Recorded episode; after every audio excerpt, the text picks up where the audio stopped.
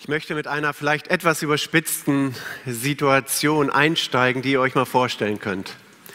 Da ist eine Familie A, ich nenne sie mal Familie glücklich, Vater, Mutter, Kinder und das Familienleben ist wirklich glücklich.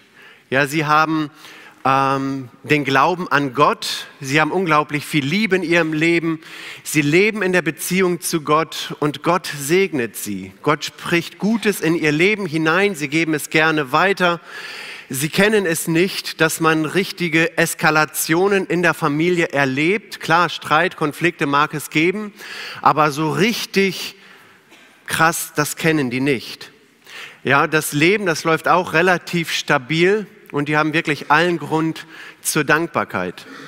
Und diese Familie hat eine Nachbarsfamilie, ich nenne sie mal Familie unglücklich, und da läuft das Leben nicht so rund. Da ist auch, da sind Eltern, da sind Kinder, aber da eskaliert es immer und immer wieder. Ja, der Mann, der versteht die Frau nicht, die Frau versteht den Mann nicht. Beide leben nebeneinander ihr Leben. Die Kinder bekommen mit, wie das Eheleben ist und denken, Mensch, sowas will ich auch nicht. Und immer wieder stößt man aufeinander, immer wieder explodiert es zu Hause. Und wenn man so in die Familie hineinschaut, merkt man, da gibt es so viele Baustellen. Und diese beiden Familien, die kommen jetzt zusammen. Oder sie unterhalten sich und Familie unglücklich sieht Familie glücklich, wie sie ihr Leben leben. Und tief in ihrem Herzen wünschen sie sich, eigentlich möchte ich das auch. Ich möchte auch ein glückliches Familienleben. Ich möchte auch, dass die Kinder auf uns hören, dass wir ein echtes Miteinander in der Familie haben. Aber irgendwie scheint es nicht zu gelingen. Sie wissen um den Glauben der Familie A, aber sagen, das mit dem Glauben, das ist nichts für mich.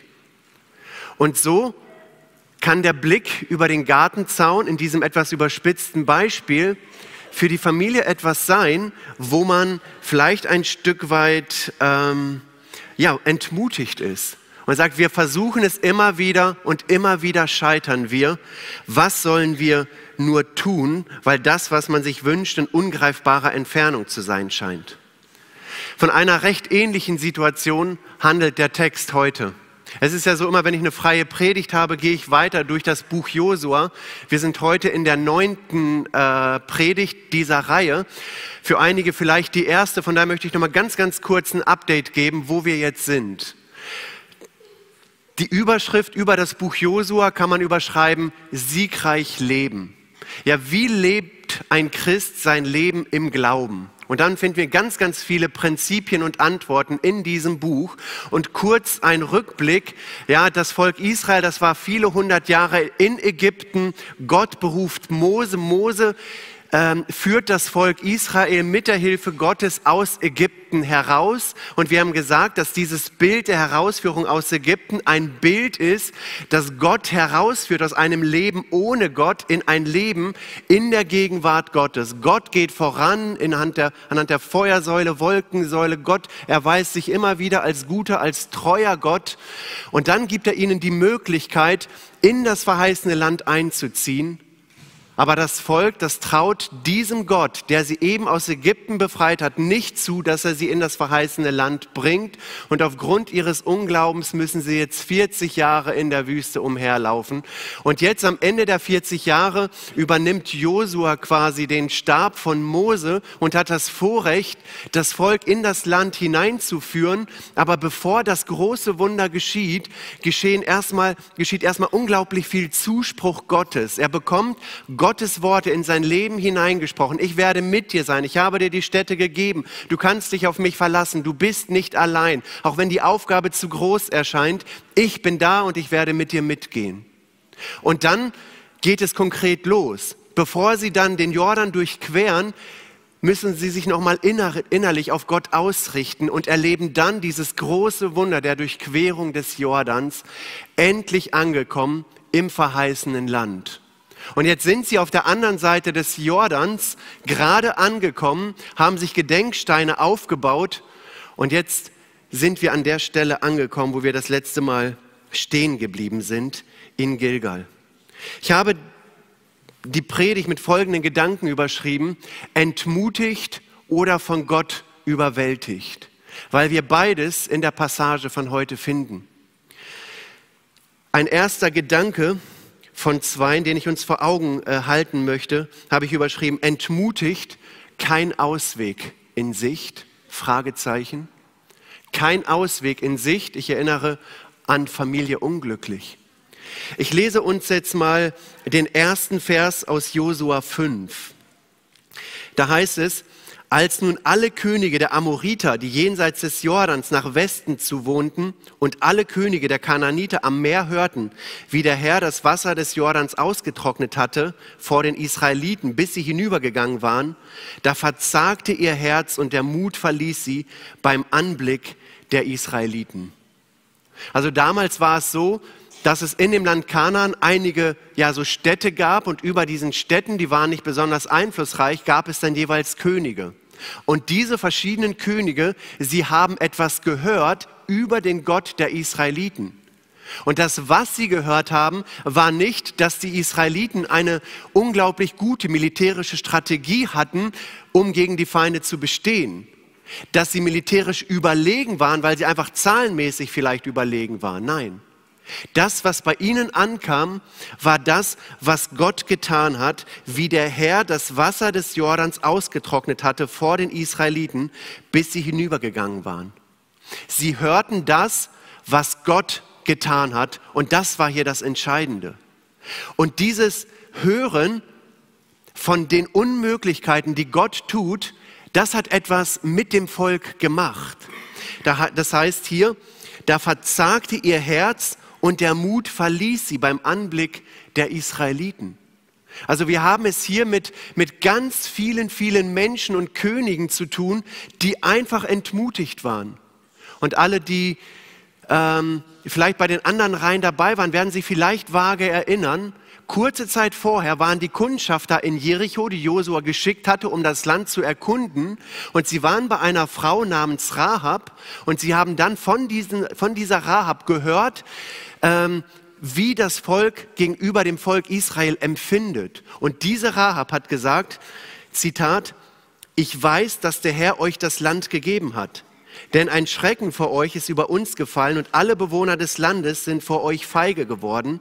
Denn wir haben gehört, wie der Herr das Wasser im Schilfmeer ausgetrocknet hat, vor euch her, als ihr aus Ägypten auszogt, und was ihr den beiden Königen der Amoriter, Sihon und Og, jenseits des Jordans getan habt, und wie ihr ihnen den Bann vollstreckt habt. Und seitdem wir das gehört haben, ist unser Herz verzagt und es war keiner mehr vor euch zu atmen, denn der Herr, euer Gott, ist Gott oben im Himmel und unten auf der Erde.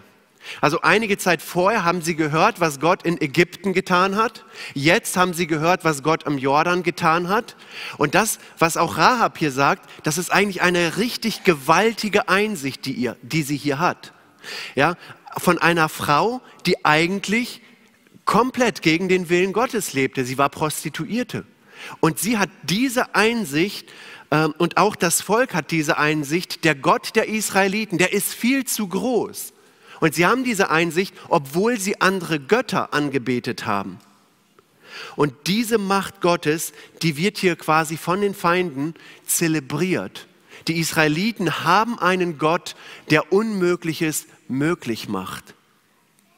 Und Rahab hat für sich die richtigen Schlüsse gezogen. Sie hat bei sich selber gesagt und auch dann zu den Kundschaftern, ja, wenn Gott mit meinen Worten so mächtig ist, dann möchte ich auch zu diesem Gott gehören. Und wenn ihr nachher äh, hier ankommt, dann denkt an mich, ich möchte Teil des Volkes sein. Also sie hat für sich die richtigen Weichen gestellt und sich auf der Seite Gottes positioniert. Und so wurde aus dieser Entmutigung, die sie erlebt hat, auf einmal eine Ermutigung. Und sie ist, wenn wir das Neue Testament lesen, ein wichtiger Bestandteil der Segenslinie, die auf Jesus Christus hinführt. Und in unserem Text heißt es dann, da verzagte ihr Herz und der Mut verließ sie beim Anblick der Israeliten. Ja, dieses Wort verzagen, es bedeutet wörtlich, es zerfließt, ja, es, es schmilzt, der Mut wie nichts, ja, äh, wie der Schnee schmilzt und irgendwie verschwindet, so war es bei denen mit dem Mut, den sie dann nicht mehr gehabt haben, weil Gott so übermut, äh, übermächtig ist. Und hier eine Entmutigung und man könnte sagen, kein Ausweg in Sicht. angekommen in der Sackgasse. Und ich glaube, das ist eine der schlimmsten Dinge, die man erleben kann, Entmutigung. Ganz egal, ob ich Gott persönlich kenne oder ob ich keine persönliche Beziehung zu ihm habe. Menschen, die entmutigt sind, die zerschmelzen, die zerfließen, der Mut, die Kraft, der Antrieb, alles ist auf einmal nicht mehr da. Entmutigung ist eine ganz, ganz schlimme Sache. Man kämpft ganz, ganz stark auch mit sich selber.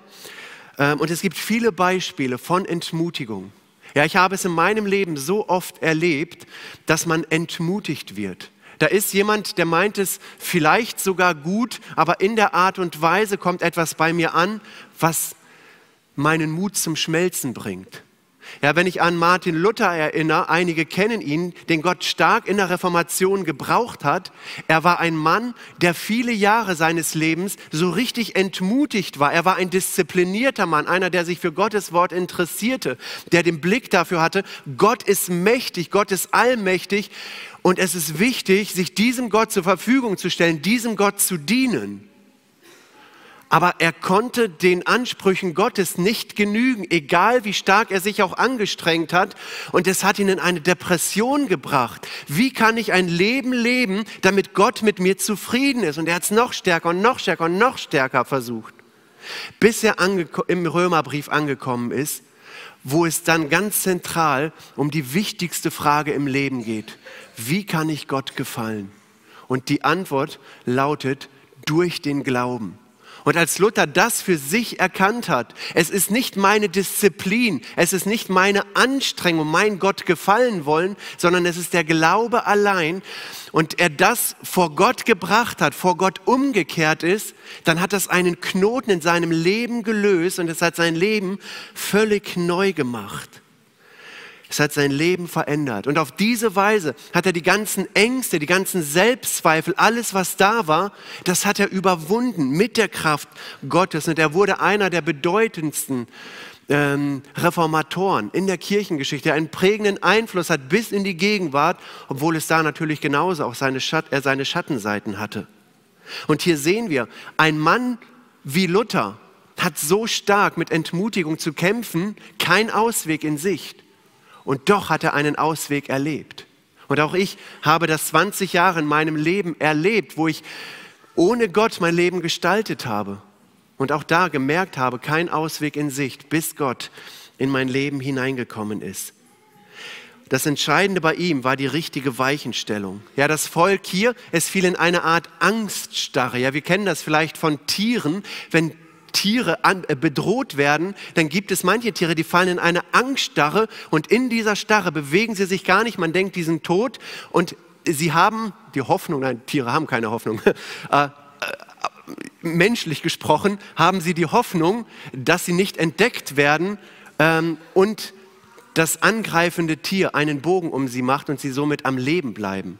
Ja, das ist so ein Instinkt äh, bei den Tieren. Und auch hier ist es, hier scheint es so zu sein, sie erstarren. Ja, Gott ist so mächtig, Gott hat sie geführt und jetzt sind sie hier angekommen. Und wie gehen sie jetzt damit um? Kein Ausweg in Sicht? Anders als Raab hat das Volk hier die falschen Weichen gestellt oder die Weichen falsch gestellt. Sie haben ihr Herz nicht für Gott geöffnet. Und ich glaube, es gibt viele Menschen, die das heute in ähnlicher Weise erleben. Ja, sie sind entmutigt. Ja, sie wissen vielleicht von der Größe Gottes, von der Macht Gottes, dass Gott einen Unterschied machen kann, auch ganz persönlich im eigenen Leben. Sie haben vielleicht schon viel von diesem Jesus gehört, von der Liebe gehört, leben aber trotzdem einen Alltag wie Familie unglücklich, das zerfahren ist, wo man nur noch darauf wartet, wann kommt denn endlich der nächste Konflikt. Und es scheint kein Ausweg in Sicht zu sein. Ja, die Familie unglücklich hat genau das erlebt. Da gibt es dieses Wissen über Gott. Im Vertrauen auf Gott kann Gott einen Unterschied machen, weil Gott mächtig und allmächtig ist. Gott kann Situationen ändern. Die Liebe Gottes gilt auch ihnen. Und trotzdem bleibt man verzagt, entmutigt und am Boden liegen, weil man nicht bereit ist, Gott das komplette Lenkrad seines Lebens, das Ruder seines Lebens zu übergeben. Und ich möchte eine Ermutigung uns allen, die wir hier sind, zusprechen aufgrund des Wortes Gottes. Ja, Veränderung ist möglich. Ja, wenn du Entmutigung erlebst, vielleicht wie die Familie B oder ganz individuell, ganz persönlich, ganz tief, Veränderung ist möglich. Es geht nicht darum, dass ich mich selber irgendwie an meinen Haaren aus dem Sumpf ziehe. Das wird nie und nie, nie gelingen. Aber es gibt einen Gott, der übermächtig ist und der seinen Arm ähm, ausbreitet und wir dürfen diesen ausgestreckten Arm ergreifen und Gott in unser Leben aufnehmen und ihn zulassen, dass er Veränderung bewirkt. Es geht um eine Hilfe von außerhalb. Ja, und dieser Gott möchte uns nur nicht helfen, das möchte nicht nur dazu beitragen, dass das Leben irgendwie in den Griff bekommen wird, sondern dieser Gott, er möchte dir und mir ganz persönlich begegnen. Ganz persönlich. Ja, und das ist eben der Grund, das nennt man das Evangelium, dass dieser Gott uns Menschen gesehen hat, dass wir selber mit dem Leben nicht klarkommen, dass wir aus unserer Kraft es niemals schaffen würden, Gottes Ansprüchen gerecht zu werden. Und so ist Jesus auf diese Welt gekommen, hat ein sündloses Leben gelebt, als wahrer Gott, als wahrer Mensch und hat diese Bereitschaft gehabt, aufgrund der Schuld, die wir in unserem Denken, unserem Reden, unserem Handeln auf uns geladen haben, den Weg ans Kreuz Kreuz zu wählen. Und er ist siegreich auferstanden, dass wir durch den Glauben an ihn, weil er sündlos ist, weil er den Preis bezahlt hat, um vor Gott wieder gerecht dazustehen, bezahlt hat. Deshalb ist er Mensch geworden. An diesen Jesus dürfen wir uns wenden und diesen ausgestreckten Arm ergreifen, damit es nicht bei der Entmutigung bleibt, sondern dass echte Veränderung in das Leben hineinkommt. Das ist ein Liebesangebot Gottes. Größere Liebe kann es nicht geben. Es ist kein Zwang, es ist kein Gesetz. Es ist Liebe von Gott für dein und für mein Leben. Steht es bereit. Und dieser Jesus ist erfahrbar und dieser Jesus liebt dich ganz konkret so sehr, dass er bereit war, sein Leben zu geben. Und du darfst mit diesem Jesus in Beziehung treten. Du darfst ihn in dein Leben einladen. Ja, wenn du entmutigt bist, wenn du am Boden bist, wenn du keinen Ausweg siehst, kein Ausweg in Sicht? Fragezeichen. Ist es wirklich so absolut? Oder hat Gott vielleicht ein Wort für dein Leben, dass es Licht am Ende des Tunnels gibt? Eine Ermutigung, eine Veränderung, die nicht nur kurze Zeit hält, die mehr als nur ein Bemühen ist. Eine echte Veränderung. Ich freue mich über diese Taufe, die wir erlebt haben. Ja, 14 Personen haben das bezeugt durch die Taufe. Ein Ausweg ist möglich. Ein Ausweg ist bei Christus zu finden. Die Könige, die waren entmutigt und wie anders hat aber das Volk Israel die Situation wahrgenommen. Der zweite Gedanke, den ich betonen möchte, ist ermut, ermutigt und von Gott erneuert. Ermutigt und von Gott erneuert.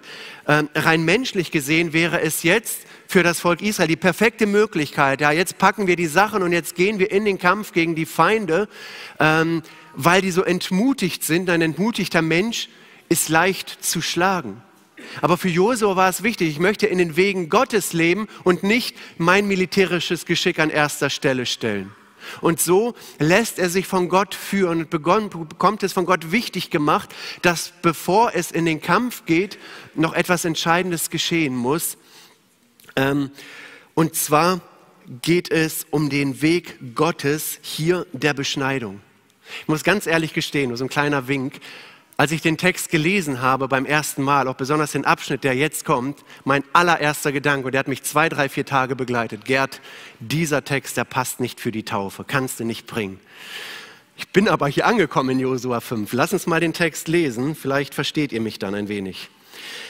Es heißt in, in Vers 2, zu der Zeit sprach der Herr zu Josua, mache dir steinerne Messer und beschneide die Israeliten wie schon früher. Da machte sich Josua steinerne Messer und beschnitt die Israeliten auf dem Hügel Aralot. Also das ist hier die Situation. Gott befiehlt nicht einfach und er zieht einfach los, nutzt die Gunst der Stunde, sondern er fordert irgendetwas Ungewöhnliches von Josua. Es wird dieses Thema der Beschneidung aufgegriffen, ja, ein, ein, ein, ein Eingriff, ähm, ein Eingriff am äh, männlichen Geschlechtsteil und das ist erstmal sehr, sehr ungewöhnlich. Also Gott hat etwas Ungewöhnliches in der Vergangenheit getan. Er hat sie durch den Jordan geführt und fordert jetzt etwas Ungewöhnliches von den Männern des Volkes Israel. Ja, vielleicht auch für uns Europäer nicht ganz zu verstehen. In vielen Ländern der Welt ist es noch äh, ganz üblich, gang und gäbe. Und dann heißt es in Vers 4, und das ist der Grund, und jetzt haben wir hier eine Erklärung, warum das wichtig war damals. Und das ist der Grund, warum Josua sie beschnitten hat. Das ganze Volk, das aus Ägypten gezogen war, die Männer, alle Kriegsleute, waren unterwegs in der Wüste gestorben, als sie aus Ägypten zogen. Denn das ganze Volk, das auszog, war beschnitten gewesen, aber das ganze Volk, das unterwegs in der Wüste geboren war, als sie aus Ägypten zogen, das war nicht beschnitten. Denn die Israeliten wanderten 40 Jahre in der Wüste, bis es mit dem ganzen Volk, den Kriegsmännern, die aus Ägypten gezogen waren, zu Ende gegangen war, weil sie der Stimme des Herrn nicht gehorcht hatten. Wie denn der Herr ihnen geschworen hatte, sie sollten nicht das Land sehen, das der Herr, wie er ihren Vätern geschworen hatte, uns geben wollte. Ein Land, darin Milch und Honig fließt. Ihre Söhne, die er an ihrer Stadt hatte aufwachsen lassen, beschnitt Josua, denn sie waren noch unbeschnitten und unterwegs nicht beschnitten worden. Und als das ganze Volk beschnitten war, blieben sie an ihrem Ort im Lager, bis sie genesen waren. Und der Herr sprach zu Josua, heute habe ich die Schande Ägyptens von euch abgewälzt. Und diese Stätte wurde Gilgal genannt, bis auf diesen Tag. Also hier haben wir eine Erklärung dessen, warum Gott das von dem Volk damals gefordert hat. Ich möchte nicht auf alle Aspekte eingehen, aber doch so ein, zwei Kerngedanken einmal herausgreifen. Also die Beschneidung war nicht etwas Unbekanntes, sondern 40 Jahre zuvor hat es das schon gegeben, als sie eben von Gott geführt waren, als sie Gott erlebt haben beim Auszug aus Ägypten. Und Gott hat sich eben dieses Volk erwählt, wo er in besonderer Weise seine Macht und Stärke zelebriert hat, deutlich gemacht hat.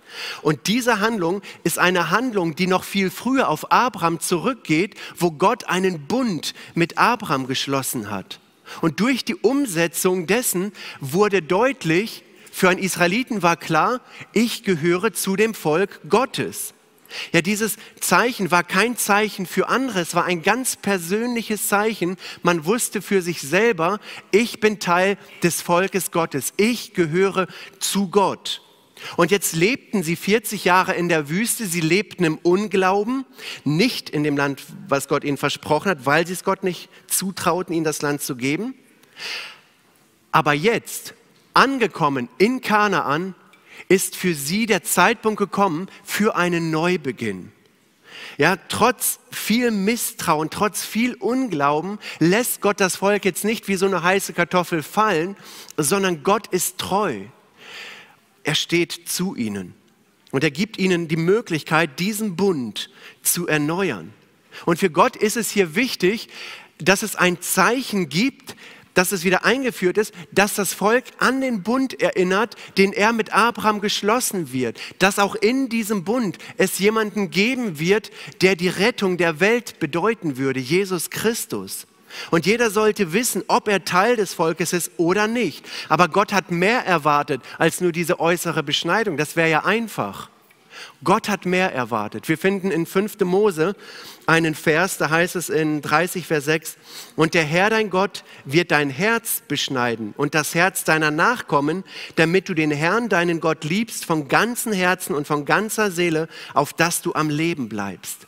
Ja, im Kern geht es hier um eine Haltung des Herzens. Gott geht es nicht nur um eine äußere Symbolik, sondern Gott geht es darum, dass mit dem Herzen etwas verstanden wird, dass eine Veränderung des Herzens stattfindet und diese Veränderung wird sichtbar dann durch die äußere Beschneidung damals. Ja, aber viel wichtiger ist, mein Herz ist auf Gott ausgerichtet. Ich gehöre Gott. Das mussten die Israeliten wissen.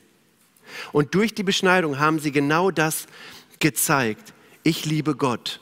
Ja? Ähm, und sie konnten dadurch ganz konkret anzeigen, Gott hat uns durch aus Ägypten geführt. Ein Leben ohne Gott. Gott hat uns hineingeführt in das verheißene Land. Das, was Gott uns versprochen hat, ein Leben in den Versprechungen Gottes. Und wir sind bereit, in diesem Leben, in dieser Beziehung mit diesem Gott zu leben. Und das finde ich bemerkenswert. Gott gibt nicht nur irgendetwas und sagt, okay, ihr habt jetzt lang genug gewartet, nehmt das Land, sondern Gott prüft hier nochmal ihr Herz. Sind sie bereit, für eine wirkliche, echte Herzenserneuerung. Das war ihnen wichtig, bevor sie dann in das Land so richtig angekommen sind und auch in den verschiedenen Bereichen des Landes. Und damit sind wir bei dem Wesentlichen. Ja, die Beschneidung war das Symbol, nicht das Eigentliche. Das Eigentliche war ihr Herz. Und somit sind wir auch schon bei der Taufe.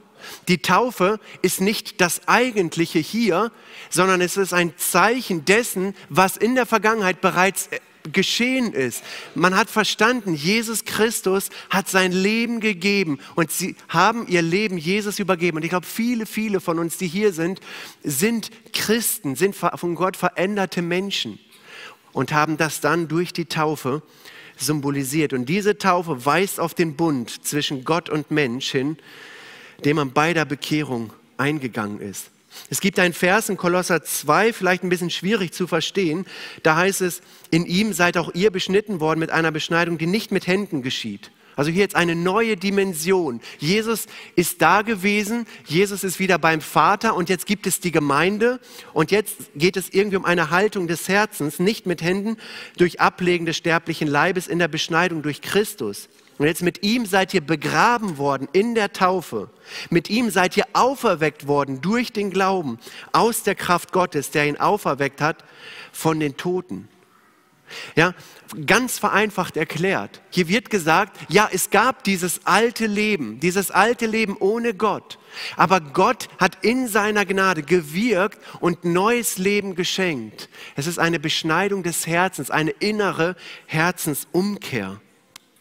Wo man vorher entmutigt ohne Hoffnung war und wo man jetzt ermutigt und von Gott erneuert ist. Und diese Taufe symbolisiert, wie gesagt, das neue Leben. Das Herz ist von Gott er, äh, gereinigt. Ermutigung ist möglich. Ermutigung direkt von der Quelle, direkt von Gott. Es heißt in Vers 9 hier so schön, und der Herr sprach zu Josua, heute habe ich die Schande Ägyptens von euch abgewälzt und diese Stätte wurde Gilgal genannt, bis auf diesen Tag. Und Gott war es wichtig, die Taufe, jetzt könnte man sagen, ja, ist ja nur ein Symbol, ist ja halb so wichtig. Die Taufe ist wichtig, so wie es bei Gott damals wichtig war, dass diese äußere Symbolik vollzogen wurde, so ist es wichtig für einen Christen zu zeigen, ja, ich gehöre zu Gott. Ich liebe Jesus. Ich möchte konsequent mit Jesus das Leben leben. Und damit möchte ich zugleich auch eine Ermutigung aussprechen. Ja, wenn du eine Entscheidung für Jesus getroffen hast, aber es noch nicht öffentlich bekannt hast, dann geh den Schritt lass dich taufen, zeig den Menschen, ich liebe Jesus und ich will mit Jesus mein Leben leben. Von der Entmutigung in die Ermutigung hinein. Für mich ist ein Nick Vujicic, heißt der, ein sehr, sehr großes Vorbild. Ich denke, viele, viele von uns kennen ihn, haben vielleicht schon einiges über ihn gelesen. Er wurde ohne Arme und ohne Beine geboren. 1982, als der Vater ihn gesehen habe, hat halt bei der Geburt, ihm wurde schlecht, der konnte das schwer verarbeiten, berichtet er. Und er wuchs auf in einem christlichen Elternhaus, hat viel über den Glauben mitbekommen, aber trotzdem, er erlebte, erlebte so viele Ängste, so viele Selbstzweifel, der Depression, er kannte das alles. Und er war entmutigt, kein Ausweg in Sicht. Und ganz ehrlich, wenn ich mit so einer Person rede, was soll ich ihm denn sagen, was für ihn eine Ermutigung sein könnte? Es ändert ja seine Umstände nicht. Und irgendwann hat er sogar den Gedanken des Selbstmords gehabt als Kind. Aber er sagte, nein, das kann ich meinen Eltern nicht antun. Er hörte das Wort Gottes in seiner Familie und im Alter von 15 Jahren ist er dann, hat er irgendwie, ist auf den Bibeltext von, ich glaube Johannes 9 ist das, von dem Blindgeborenen gestoßen, wo es darum geht, dieser Mann der ist geboren worden, blind geboren, damit die Werke Jesu an ihm sichtbar werden, damit Gott die Ehre bekommt. Und das hat bei ihm Klick gemacht. Und er hat infolgedessen sein Leben Gott übergeben, hat eine ganz persönliche Begegnung mit diesem auferstandenen Jesus. Und dieser Nick er sagte, der ist ein Redner, der mittlerweile weltweit unterwegs ist und der die Botschaft von Jesus anderen Menschen äh, verkündet. Der gerade diesen Inhalt hat, von der Entmutigung hin zur Ermutigung. Und dieser Nick sagt, das größte Wunder im Leben ist Jesus zu finden. Und das finde ich bemerkenswert. Es sind nicht die Arme, es sind nicht die Beine, was man existenziell zum Leben braucht. Dieser Mann sagt, es ist Jesus zu finden, Jesus zu begegnen. Und das kann nur die Kraft des Evangeliums. Von einem Mann, der entmutigt war und der sicherlich auch in seinem Leben immer noch mit Entmutigung, mit Zweifeln, mit Ängsten zu kämpfen hat, gar keine Frage aber doch diese Liebe Gottes in seinem Herzen zu erleben, die Ermutigung Gottes zu erleben, dass Gott den Unterschied machen kann, das ist ein gewaltiges Zeugnis. Und genau das bietet Jesus Christus an diesem Tag heute an. Ja, vielleicht auch hier wiederum der Gedanke auf uns übertragen. Ja, vielleicht bist du hier oder zugeschaltet und fühlst dich so wie dieser Nick. Vielleicht einsam, vielleicht wertlos, vielleicht entmutigt. Ja, vielleicht kannst du dich nochmals mit der Familie unglücklich identifizieren. Gott spielt keine große Rolle in deinem Leben. Bei anderen scheint es zu laufen. Warum habe ich immer die Probleme? Vielleicht mit mir selber, mit dem Ehepartner, mit den Kindern. Warum habe ich so wenig Geduld, so wenig Hoffnung, so wenig Liebe? Die Fragen, die, die sind vielleicht da in deinem Leben. Und dann will ich dich wissen lassen, aufgrund des Wortes Gottes. Ja, Gott, so wie Gott die Beziehung zu dem Volk Israel erneuert hat, will er auch in dein Leben hineinkommen, will er auch die, deine ganz persönliche Beziehung zu dir erneuern und dir begegnen, insofern du diese Begegnung noch nicht gehabt hast. Ja, kein Ausweg in Sicht. Doch es ist ein Ausweg in Sicht. Und dieser Ausweg, der heißt Jesus Christus. Und ich finde diesen Ausweg durch den Glauben an diese Person, an das Erlösungswerk, das er vollbracht hat. Das Größte im Leben ist Jesus zu finden. Und ich sage nicht, dass dann alle Probleme weg sind. Auch ich kenne es genauso. Es gibt Probleme, es gibt Nöte, es gibt Zweifel, es gibt so viele Dinge. Aber es gibt eine Adresse, an die ich mich wenden kann. Die Person, die sagt, ich nehme dir gerne deine Sorgen ab. Alle eure Sorgen werfet auf ihn, denn er sorgt für euch. Wir haben jemanden, der mitträgt. Er lässt uns nicht allein. Ja, vielleicht sind auch einige Personen hier im Saal oder im Stream, im Untergeschoss, in einem Jugendtraum, die vielleicht mal eine Begegnung mit diesem Jesus gehabt haben. Aber die vielleicht ähnlich wie das Volk Israel 40 Jahre, vier Jahre, zehn Jahre, zehn Monate nicht in den Wegen Gottes leben und losgelöst von Gott durch den Alltag gehen. Die es nicht mehr für wichtig erachten, die Beziehung zu Gott zu pflegen. Und es hat sich so eine Religion religiöse oder nicht religiöse Routine eingeschlichen. Ja, vielleicht statt Gebet, statt Bibel, statt Gottesdienst kein Dienst. Vielleicht eine gewisse Gleichgültigkeit, eine Ignoranz, eine gewisse Selbstsucht. Ja, bei, den, bei dem Volk hat es 40 Jahre gedauert, bis sie wieder zurückgefunden haben, bis sie ihren Bund mit Gott erneuert haben. Und das ist das Angebot Gottes. Es muss nicht so lange dauern, sondern dieser Tag heute kann der Tag sein, wo eine Erneuerung möglich ist. Und, und das ist das, was Gott einem jeden von uns anbietet, ganz egal in welcher Lebenssituation wir stehen, ganz egal, ob wir Jesus Christus persönlich kennen oder ihn mal kennengelernt haben, aber nicht wirklich mit ihm durchs Leben gehen. Ja, die Sorgen, die Nöte, die Gleichgültigkeit, vielleicht das erkaltete Herz, die Selbstsucht, all das kann zu Jesus gebracht werden.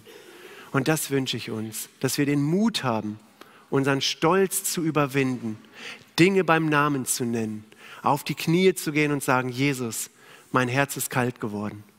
Komm du, fülle mein Herz ganz neu mit deiner Liebe.